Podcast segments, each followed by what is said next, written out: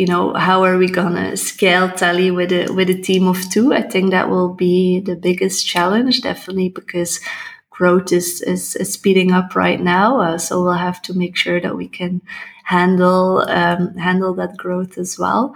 Um, I think that's one of the biggest challenges. Also, because we are only a team of two, you know, we have to say no a lot. That's one of the most difficult uh, things uh, for me to bootstrap. Um, because you know we get a lot of user feedback, we get a lot of questions, and we just have to make sure that we have a tight planning and a roadmap and, and that we stick to that. Um, so it's it's sometimes difficult, um, you know, not to help everyone out and, and to stick to our own planning and uh, to make sure that we. Um, yeah, that we can move forward. Um, so I think just saying no to a lot of people uh, is, is is a difficult one, and that will only get more difficult as more users come in.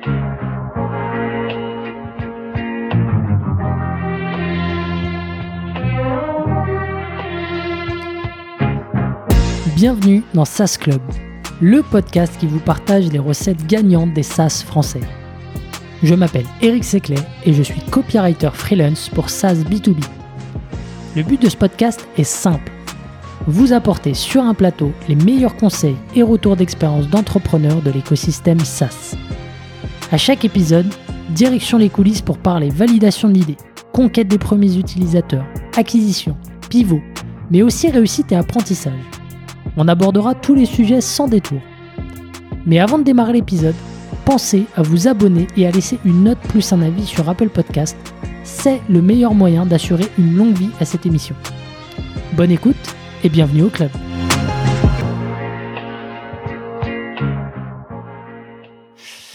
Okay, we are live, Marie. Uh, welcome on SaaS Club.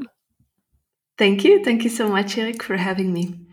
Uh, today is a, a, very special day because uh, we are recording in English, as you can hear. Um, and yeah. to be honest, I thought it, it was going to be a, a, record in uh, in French, but I was very naive. I'm um, my French is, is not that great, unfortunately. So you know, I I know the basics and I can explain myself, but to have like a fluent conversation, it wouldn't wouldn't be the best uh, podcast episode uh, you've recorded. I'm afraid. it's okay. It's okay. Uh, it's a big challenge for me. So, uh, Marie, you are the co-founder of Tally, a form builder uh, that I use every day. Um, it, the product is really beautiful and easy to use. Uh, you launched Tally um, almost two years ago. Almost, yeah, yeah. Uh, yeah. We built the MVP in the yeah in the summer of 2020. Yeah. Okay, with your husband. Right, right, yeah. And uh, and you went from uh, zero to 30k user during that period without any funding, which is really impressive. Thank you, thank you so much. Yeah, it, it, has been quite um, it's been quite the ride since we launched, definitely. Mm, well, I can wait to hear your, your story. So, uh, before that, can you introduce yourself and tell us uh, what is your background? Uh, what did you do before launching Tally? Yeah, definitely. So, uh, my name is Marie. I'm um, Wow, almost 34 years old, getting old. Um, we're based in, in Belgium, Europe. Um, and I have a background mainly in marketing. I've worked at several smaller and bigger companies uh, in Belgium, um, mainly focusing on B2B marketing. Um, and I did that for around 10 years. Uh, and in, um, yeah, I would say end of 2019, I decided to quit my job and to, to travel together with Filip, who's my co-founder and, and partner in life. Um, and we actually founded another startup first, um, Something completely different uh, than Tally. It was a marketplace for um, travel influencers and hotels. And that was our first idea. And we wanted to, you know, do the whole digital nomad life, uh, try that out. Um, but uh, yeah, we might talk about that a bit later on in the podcast. Anyway, yes. COVID hit and we had to switch. So that's actually how, how my uh, startup journey uh, started. Yeah. Okay, so before we dig uh, in, in, into the Tally history, um, can you pitch us Tally? Uh, what is uh, what is it exactly, and for who? Yeah, so Tally is the simplest way to create forms for free. So what, what makes us different than other form builders is that we offer unlimited forms and responses for free. Um, and also our text uh, editor or our form builder is a bit different because it looks like a text editor, uh, similar like tools like Notion. Uh, you can just start typing and insert blocks uh, using shortcuts. Um, that's what mainly makes us, as different. Um, and Tally is mostly used by creators and startups. Okay, and then you you um, you underline something that struck struck me the, the first time is that it's uh, it's really easy to use and um, and it's free. Uh, unlike uh, other uh, form builder, um, right? The the only the only uh, uh, the only way to to pay for Tally is to have a team. So Usually. Yeah, yeah, indeed. Yeah. So we we we actually decided to keep it mainly free. So it's a freemium product, but everything you need to create you know, a beautiful or powerful form is, is available for free. And then we have Tally Pro. That's actually how we make money, and it's it's a set of extra features uh, which you can pay for, um, mainly aimed at teams. Indeed, so if you want to work together with a team, uh, invite more team members, organize your forms and workspaces, but also, for example, have a custom domain, uh, remove the, the, Tally branding. All those things are, are wrapped in the Tally Pro uh, package. Um, and those paying users actually, uh, yeah, help us to provide a lot of uh, value for free um, for then the, the majority of our users.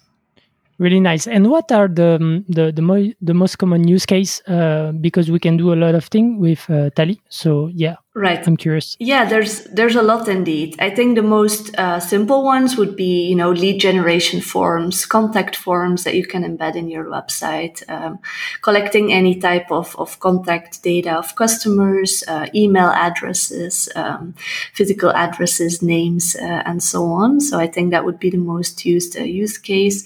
There's also it's also being used to collect, for example, job applications. Uh, you can also collect payments uh, with Tally. So it's quite broad lot. But I would say, um, yeah, the, the, the most um, common use case for the forms would be contact forms, lead generation, uh, and so on. Okay, really clear. Um, so let's go back to, to the very beginning uh, of Tally. Where does the ID come from? Because you mentioned that it's not the original ID. No, indeed, no. So, and I, I, guess good to mention as well because people always hear like the the good parts about bootstrapping and and how how successful everything is. But it, it was definitely not our first um, first idea or first startup. Filip has had several startups in the past. For me, um, this was my my uh, first try. And so, yeah, we a couple of years ago we were traveling in Mexico and we had this idea to create a, a marketplace for travel influencers and to help them connect with hotels. Um, and we uh, made like a very simple landing page and we actually used Google Forms at the time, uh, and we just wanted to find 100 hotels that would be interested in in the idea. And if we would find those 100, then we would build like the MVP uh, of the product, but as a side project. So we both had different. Uh, jobs uh, at the time. And so we did, and we found quite a lot of interest quite easily. Um, and so we thought, you know, maybe this is something we can do. Um, I have a background in marketing, and Filip is a full stack engineer. So we also have like um, compatible skills to, to uh, you know, to, to try out something like this. Um, and then in the beginning of 2020, um, I decided to quit my job. I was marketing manager at a digital product studio at the time, and Filip, his previous startup, has had actually been acquired. Um, so he had also uh, some some time, um, and we had found like our first paying customers for hotspots. Um, so we felt like you know there was something there, and we wanted to give ourselves like a year um, to to travel and to explore the ID and to to try to grow um, the client base. Um, of course, not knowing that 2020 would be or become the worst year ever to uh, launch a startup in travel. Um, and I think we we left for so we wanted to stay in Asia for for a while, and we arrived in Bangkok. And after one week, COVID hit, um, and I think our hometown then went into lockdown, which made everything like a lot more tangible. And we just started thinking like, oh, is this the best time to travel? Um, we also couldn't have travel insurance anymore, and borders were closing down. Um, so we, yeah, we got kind of stuck. So we decided to fly back after one week. Um, and then we worked on, on, on the idea for a couple of more months, um, because we thought, you know, this COVID thing, it cannot last that long. Um, little did we know then. Uh, and then around the summer, we decided like, okay, it doesn't look like there's any anything's gonna change uh, in this market very soon. Uh, all the hotels were closed. No one was traveling. We also, you know, were both fully relying on this project, and we we really wanted it to work, uh, and it was not working. We lost all, almost all our clients, so we decided to like brainstorm and think of other ideas and and other startups that we could um, could launch. And yeah, because we had been using um, a lot of form builders ourselves uh, in previous jobs, for me as well in my with uh, you know marketing jobs, um, there was quite a lot of, of collection of data and using different tools. Um, and we both never really found like the tool that we loved to use. You know, uh, form builders can either be quite expensive, especially for for bootstrapped uh, companies, um, or they're quite complex, you know, offer a lot of features, but they're not that fun to use. So we felt like maybe there's some kind of gap in there and a, and a, a small niche in the market that we can claim. Um, and that's how we kind of got, you know, came up with the idea of Tally um, by, yeah, by the summer of 2020, it would be. Um, there's a lot of competitors that are well funded in this market and have million users. So um, uh, you decide to to launch it anyway. Why? Yeah. Um, so there's two parts of, of this. Like one part is there's a lot of uh, form builders, as you say, so it's a very competitive market. But for us, that also proved that there is a lot of demand. You know, every business or every person needs a form at one point. Uh, so uh, we felt like, okay, the, the demand has definitely been validated. You know, there has been a lot of form builders for um, for years and years. Um, but to be able to, yeah, compete, we did need to do something different. And that's one of the main reasons why we made Tally free as well, um, or mainly free. Um, it's because, yeah, we just cannot, we don't have the marketing budgets to compete with the other players. So we had to kind of come up with another business model. Um, and I guess that combined with, um, you know, us being a very small team, but also being able to move very fast, kind of kind of worked out. Um, and we just wanted to create a, a, a, very simple experience, but also a powerful form builder, um, and just just keep it very simple, uh, keep it free, keep it very easy to just use and try it out. Um, and yeah, that that's that's those were the main, like the main ingredients that we um, or the main strategies that we, that we try to um, hold on to, especially to be able to to find some users in a very crowded market. Mm, very interesting, and um, uh, I understand that the the main advantage is that you are different, and uh, you you decide to go uh, different um, in the uh, in the the the using of the product and the pricing. Uh, can you yeah. walk us through the the very first month of Tally, step by step, uh, from the day you decide to to launch the the the company and um, until the the PH uh, launch? Yeah, yeah, definitely. So it, it took a couple of months to build the MVP um, because Filip is the only technical person. Um, so you know we were inspired by Notion and how their um, you know text editor looks like. So we, we knew pretty early on that we wanted it to look very clean, very simple. You know, you start from a blank page and you just use so- shortcuts. And so we started researching like what type of form blocks do we need. Um, so that would be something that I did, for example, just list them all up. And then we kind of made like a, a ranking of what do we need to, to, to go live or to have an MVP? What are like the really basic, basic input fields, you know, like first name, last name, a multiple choice question, very simple things like that. And Filip would start, you know, designing and building. Um, and at the same time, I was um, making prospect lists um, for people to reach out to once we would have our MVP. And in the very beginning, we would just share it with friends and family. So really, really close group um, around us and, and just try to uh, process their feedback. And then afterwards, um, once we had an MVP, because our MVP was so basic that you couldn't even publish a form, you know, you could just you could type in the in the form builder, but that was that was it. So okay.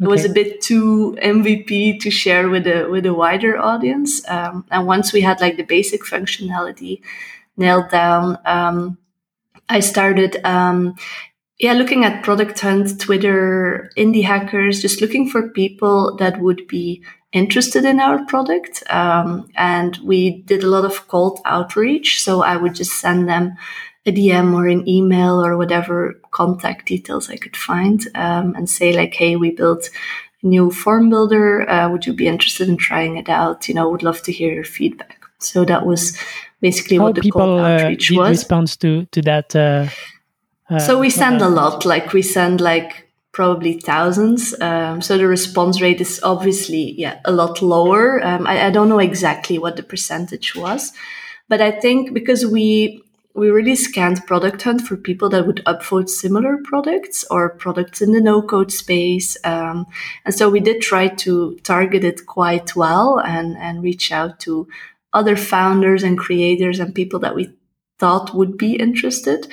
And quite a lot of them responded quite positively. So for us, that was like a first form of validation. Um, and because the product was free, it was also quite easy for them to share it with friends and colleagues and then they would go and try it out so yeah that was that was really the first way uh, for us to get our first users and the people that were you know interested enough would join our slack channel and then we would really have like this direct line of, of communication and getting feedback uh, on the product while we were building it um, and we just kept on doing that and repeating that for the first uh, couple of months um, almost, I guess, half a year uh, until we had like a first set of, I would say, thousand users. Um, and only after that, we kind of felt comfortable to um, launch on Product Hunt because we really wanted to have, you know, a bit of a working product, of course. Um, have that basic set of, of functionalities and also had have that first set of users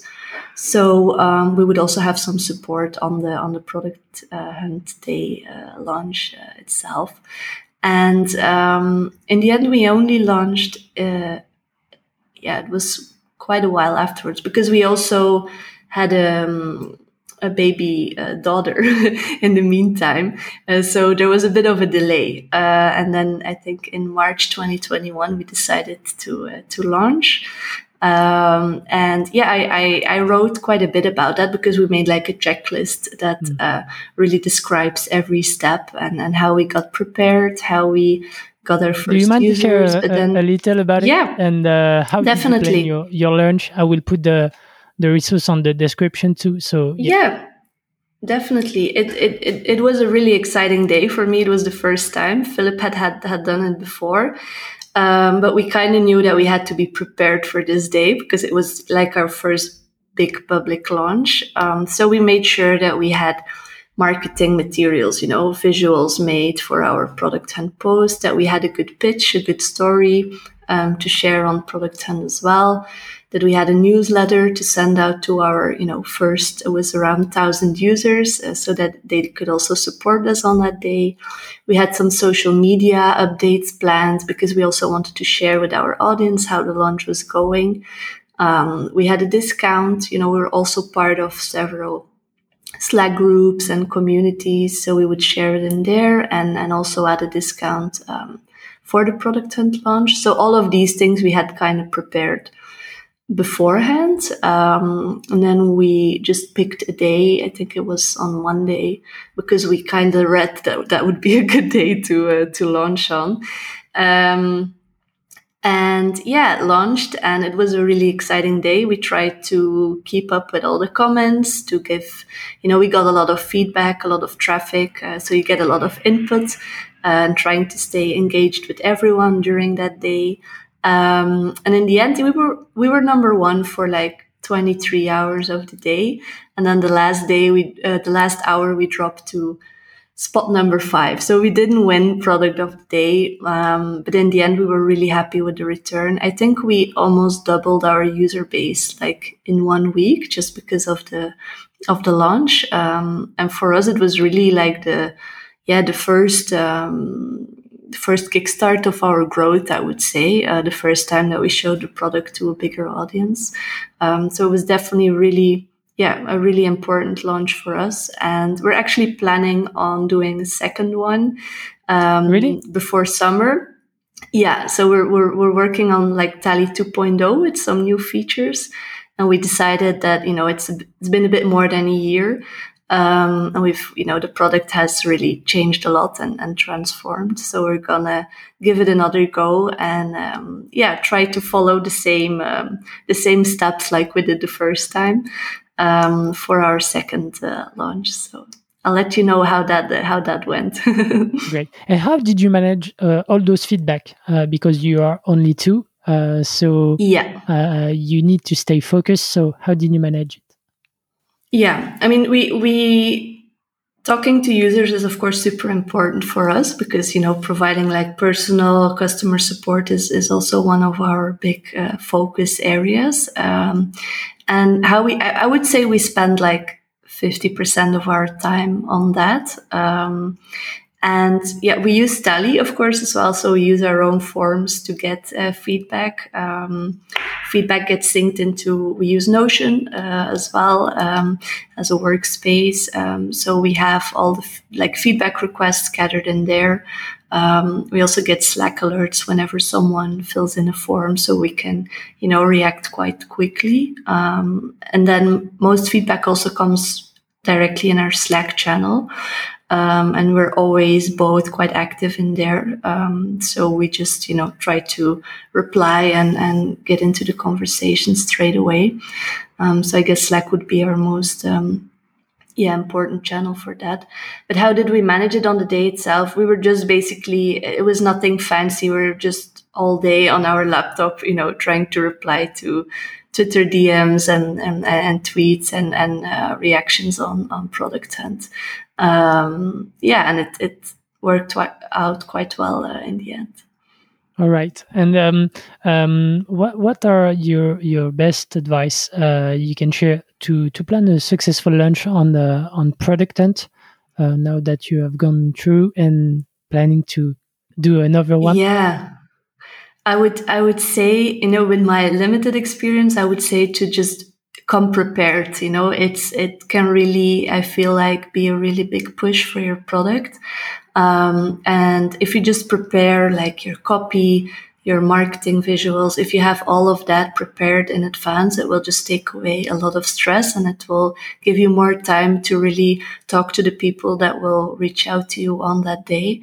Um, so I would, I would, you know, there's a lot of resources uh, out there, um, but definitely make sure that you have everything that you can prepare in advance. Just do that, and also probably, you know, keep some time free in your calendar the following days because there's like launch day, but then the following days there's also still a lot of things happening, uh, a lot of a lot of traffic coming uh, your way. Um, so just you know block out that time in your calendar so you so you can get the most out of the launch. Um, and for us, I think what was really important as well is that we waited until we had our own small audience. We had our own users. Um, we were also building in public, so we started to get some followers on Twitter as well. And I, I really think that also helped us to, you know, get more upvotes um, and to get on the on the front page of, of a product hunt, um, which which then helps to get you know more visibility and more uh, upvotes during the day. So for us, it definitely helped to to have some of you know a small of our own an own community before we um, before we launched there. Mm, nice. And um, Alessandro uh, from Abyssal um, told exactly the same uh, in a previous episode. So yeah, it makes sense. Okay. Um, so Tally is a bootstrap company, uh, which means you had to be very smart and strategic in your marketing. Um, um you mentioned the product is uh, uh, the biggest uh, acquisition channel for you. can you can you explain a bit more and tell us about uh, the the over acquisition challenge? Yeah, definitely. So yeah, as you say, uh, our product is free. Um, so our product ourself itself is is our biggest um, acquisition channel. Um, so you know our, our growth it's it's mainly product led growth because because we offer our product for free. Um, free users have a powered by or made with Tally branding on their form. Um, and the nature of forms, of course, is when someone shares a form, a lot of other people, all the respondents see it, um, which kind of, you know, multiplies our visibility every time someone shares a form. So making it free and having a lot of uh, free forms out there with our branding on it is actually what, what helps us um, the most in, in getting or acquiring new users. Um, that was when we already had some users. So in the start, it would have been cold outreach to get those first users.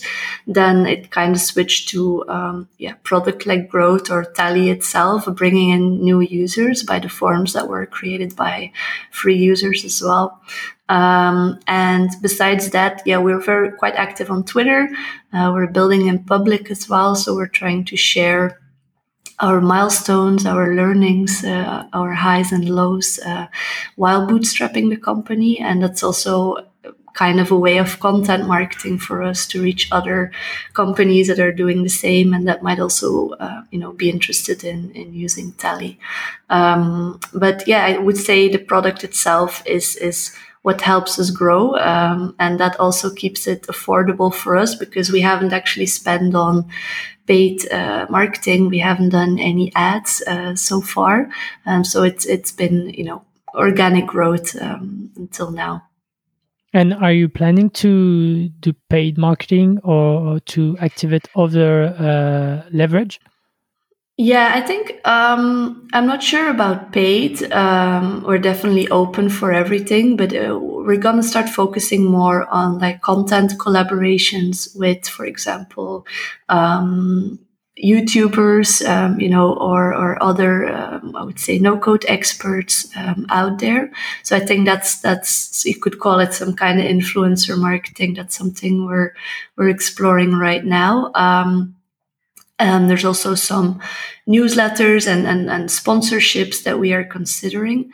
Um, and I think we would do that first before we would look at paid ads. But I, I guess at one point it, it might make sense if we want to accelerate the growth um, to um, yeah to look into that. Um, but not right now. I think right now it's more focused on content uh, and SEO as well um, to get to get more users. Okay, nice. And um, I was wondering um, because the the product's um, growth uh, is is really high. Uh, how did you fine tune your onboarding so user can activate quickly? Yeah, we our onboarding is very simple actually. Uh, probably a bit too simple. It's something we want to work on. So what we um, we want to keep keep things simple, right? So um, you don't really, you don't even need to sign up to try out Tally. You can just go to tally.so and you can create a form. Only when you want to publish it, you can you need to create an account, which is free. Um, so that's like the first way of taking away barriers. You can just literally go in and start typing and, and experience the product. Um, once you sign up, there's no um, surveys or there's not, we don't ask for a lot, just, you know, your name and your email and you're in. Um, and we have like one onboarding email that, uh, that guides, um, users to our help center. And that's something that we, we've put more effort, uh, or quite a lot of effort in is to have useful documentation and just help articles for um, for our users to you know to get to to find their way through the product um, and we recently renewed it and we're, we're trying to you know update it constantly um, because that also lowers the, the, the, amount of customer support for us. Um, so that's like the, the biggest um, yeah, source of, of onboarding knowledge, I would say at this stage. Um, we are looking into adding more onboarding tips in the product um, that can be more relevant, like really on the time that the user needs them. But that's still uh, still on our to do. okay, and you have also template for adoption um, yeah, definitely. Yeah. yeah. we have a template gallery, um, which definitely helps as well to get started. And users can also create their own templates. Um, so that's that's really nice. People can share um, their work, uh, and then you can go in and use a template that is made by us or made by another Tally user. Okay.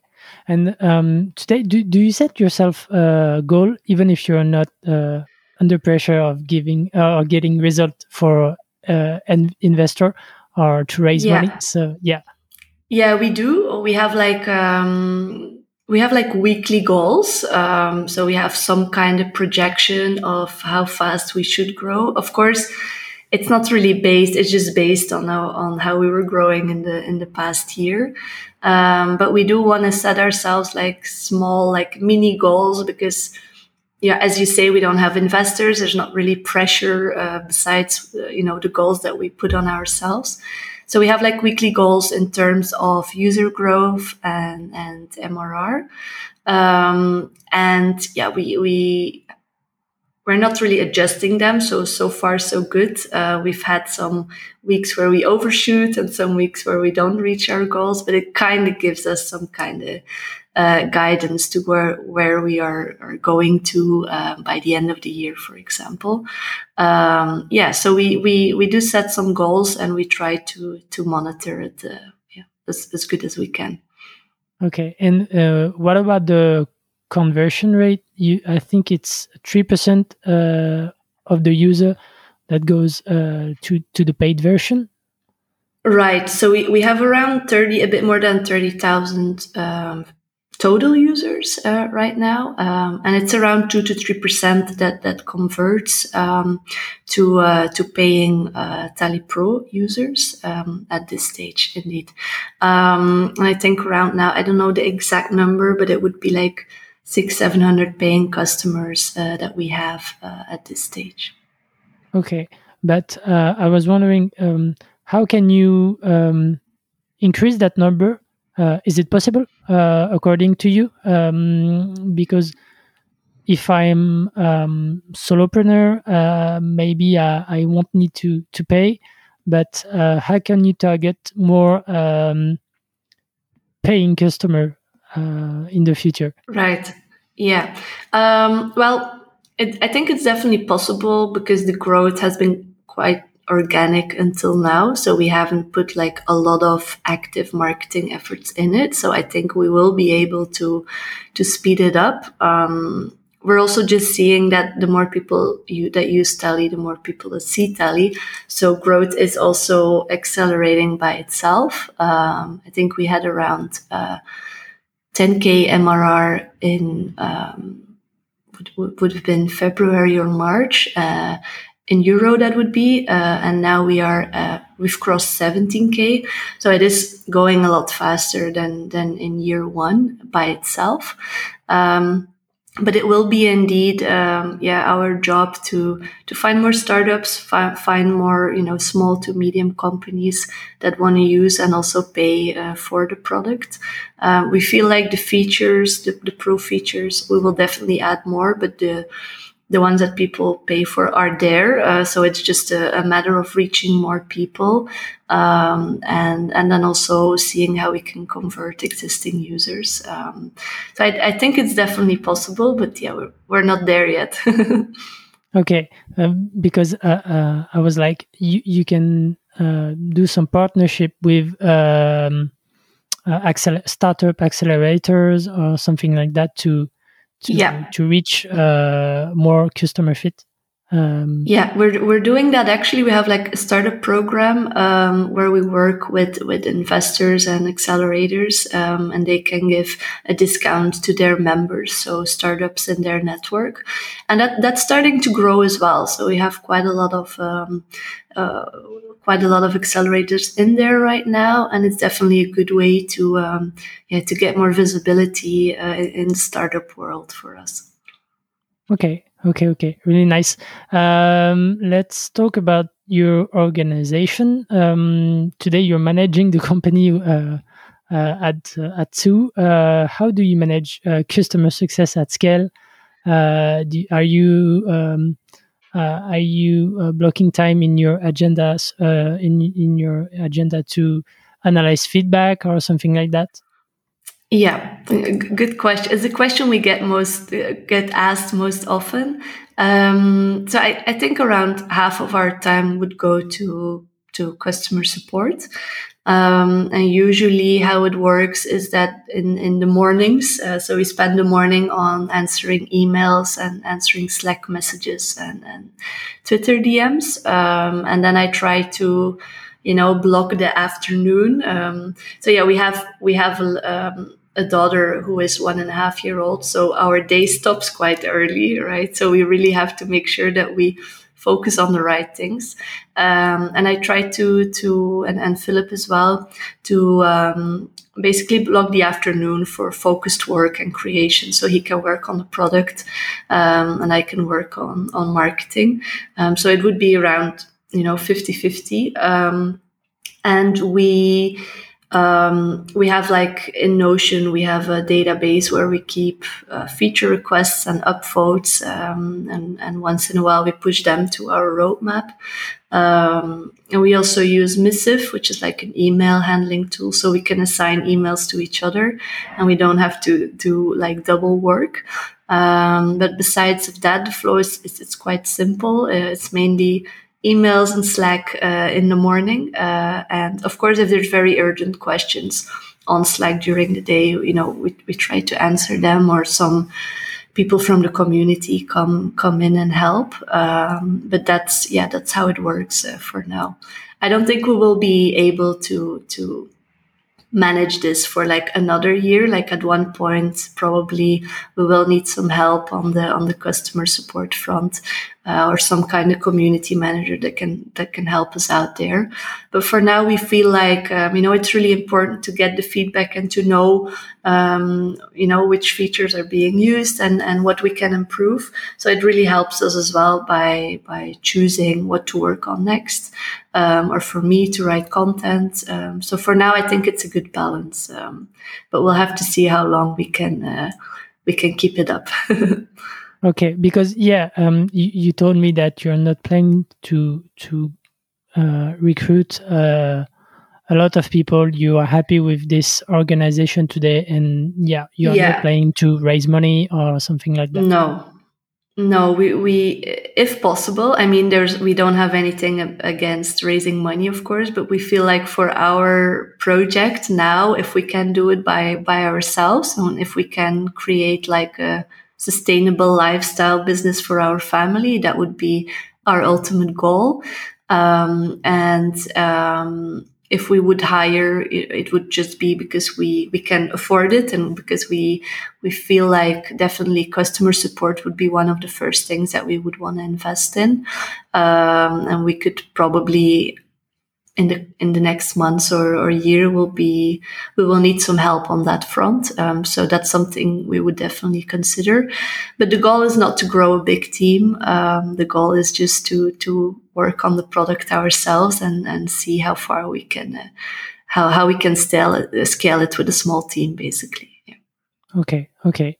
Very clear. Um, and you mentioned earlier about the the, the customer uh, success that you have a help center and um, what are the uh, the rule for a good help center uh, for you? Um, yeah, good question. I, I it's something I, I, struggle with a lot because I write most of the content, and I also don't really have a lot of experience uh, with writing that type of content. When I use other tools, Um, what I like is, of course, yeah, there needs to be a good search. Like you really need to find the answer that you are looking for. And we try to keep things very clear and concise, use a lot of screenshots. Um, so really make sure that, that it's really helpful guides that can um, help uh, our users, um, you know, while they are creating forms.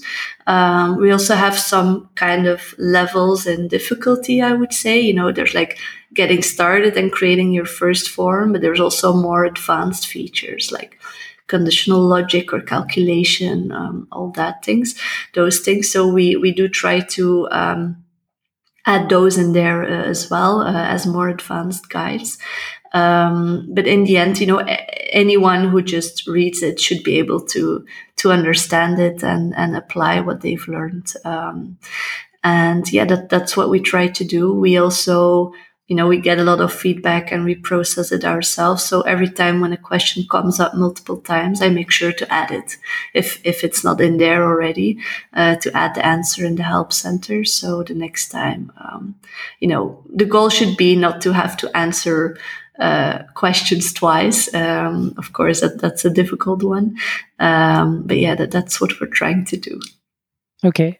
And uh, before uh, we, we, we record this episode, I uh, I asked you about your uh, tech stack um, running tech. Yeah. So yeah, you, you mentioned some tools. Uh, can you be a bit more specific on how uh, what yeah. kind of tool are you using and what are you doing with them? Definitely. So we yeah we use Notion. Um, Notion has our feature requests, our roadmap, um, but we have also built, used Notion as a CMS for our help center, actually. Um, so all of the content is in there. Um, uh, our administration, uh, anything basically goes into Notion. Our planning as well, you know, what are we going to work on uh, this week, some timelines, all of that uh, is in there. And um, besides that, yeah, we, we use Slack quite uh, a lot. It's our main customer support channel. Uh, it's also how we communicate if we would be on another uh, location. Um, so I think Notion and Slack are the two main ones. Um, we work with Figma for design and, and making um, social media visuals and so on. What else do we use? SendGrid uh, to send uh, emails, newsletters, but also automated emails.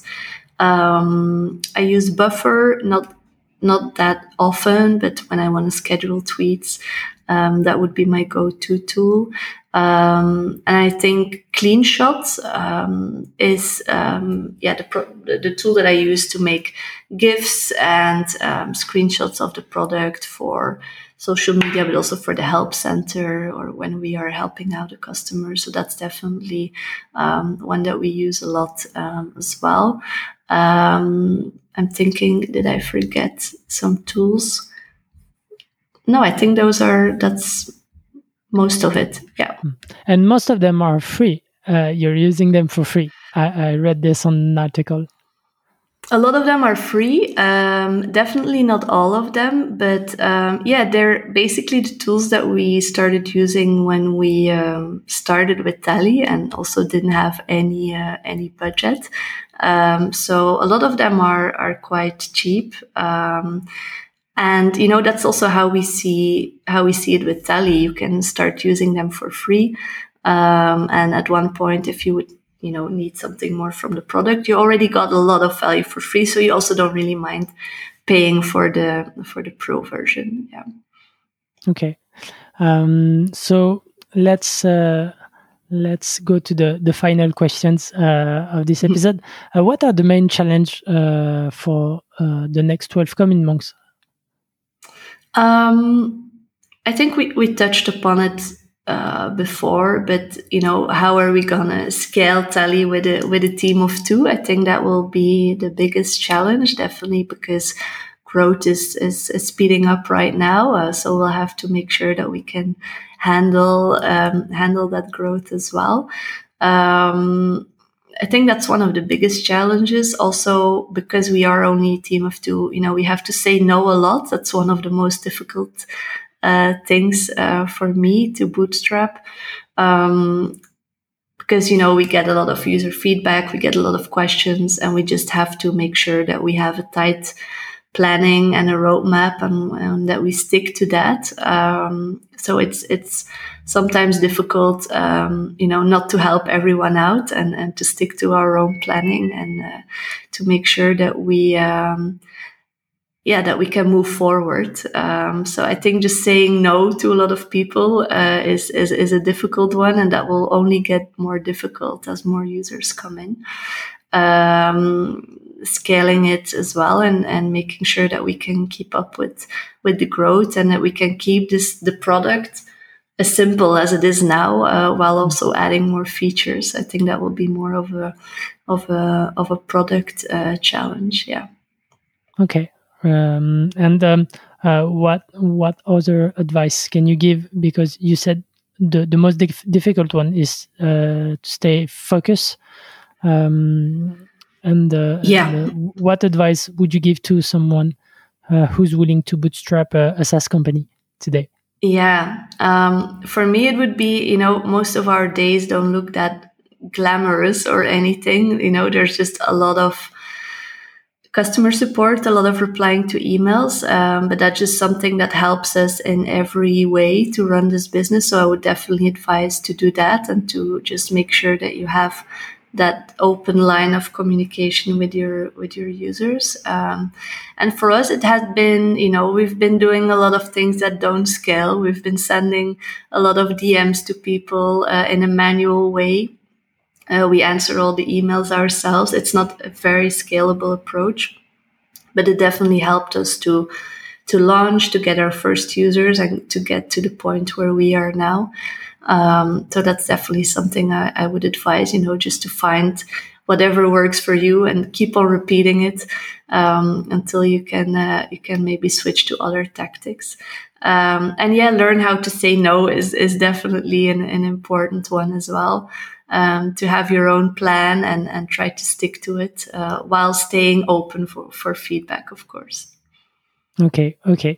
Uh, what's the best advice you received uh, so far? Um, hmm, that's a difficult one. I feel like um, you know we are we're quite active on on on Twitter, and that's also where I get most of my advice and and and as learning sources. I would say.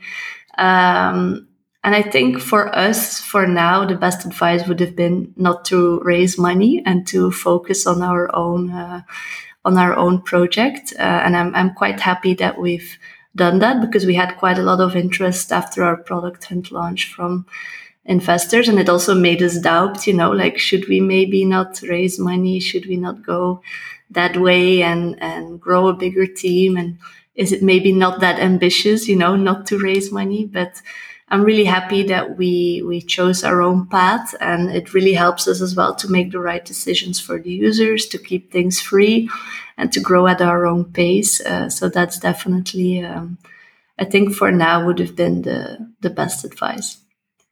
Nice.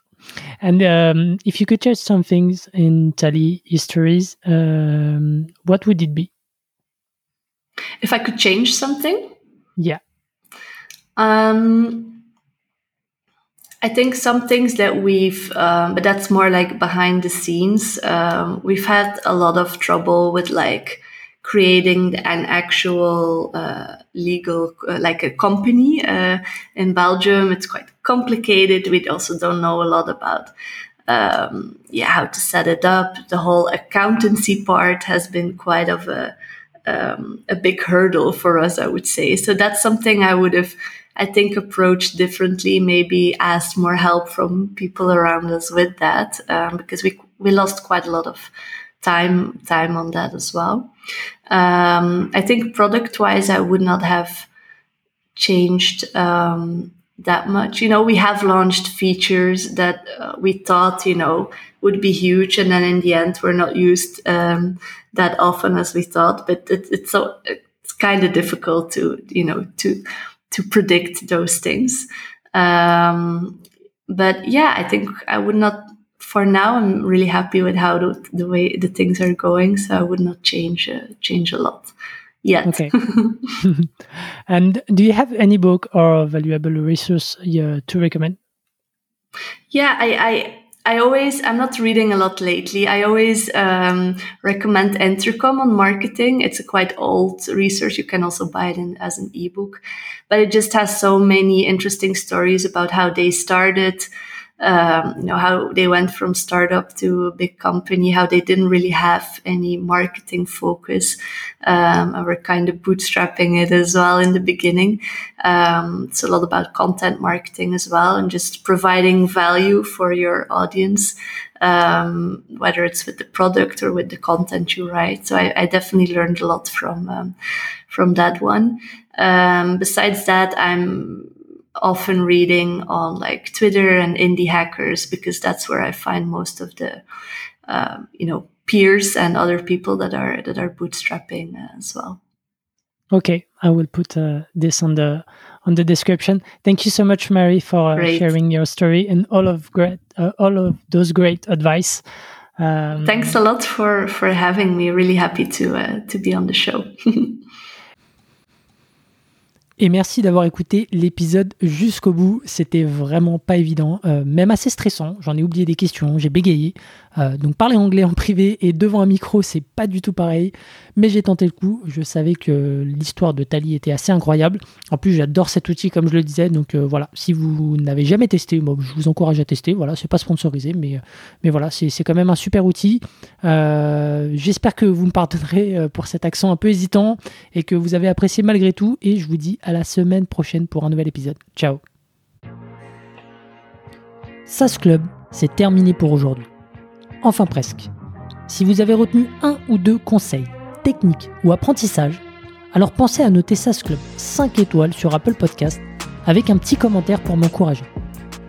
Et si vous êtes de la team Android, pas de problème, partagez simplement un épisode qui vous a fait kiffer sur vos réseaux sociaux. C'est ce qui m'aide à gagner en visibilité et m'encourage à produire toujours plus d'épisodes. Enfin, si vous voulez collaborer avec un copywriter qui comprend les enjeux métiers et business d'un SaaS, envoyez-moi un message sur LinkedIn, Eric Seclet, S-E-C-L-E-T. Encore merci et à la semaine prochaine.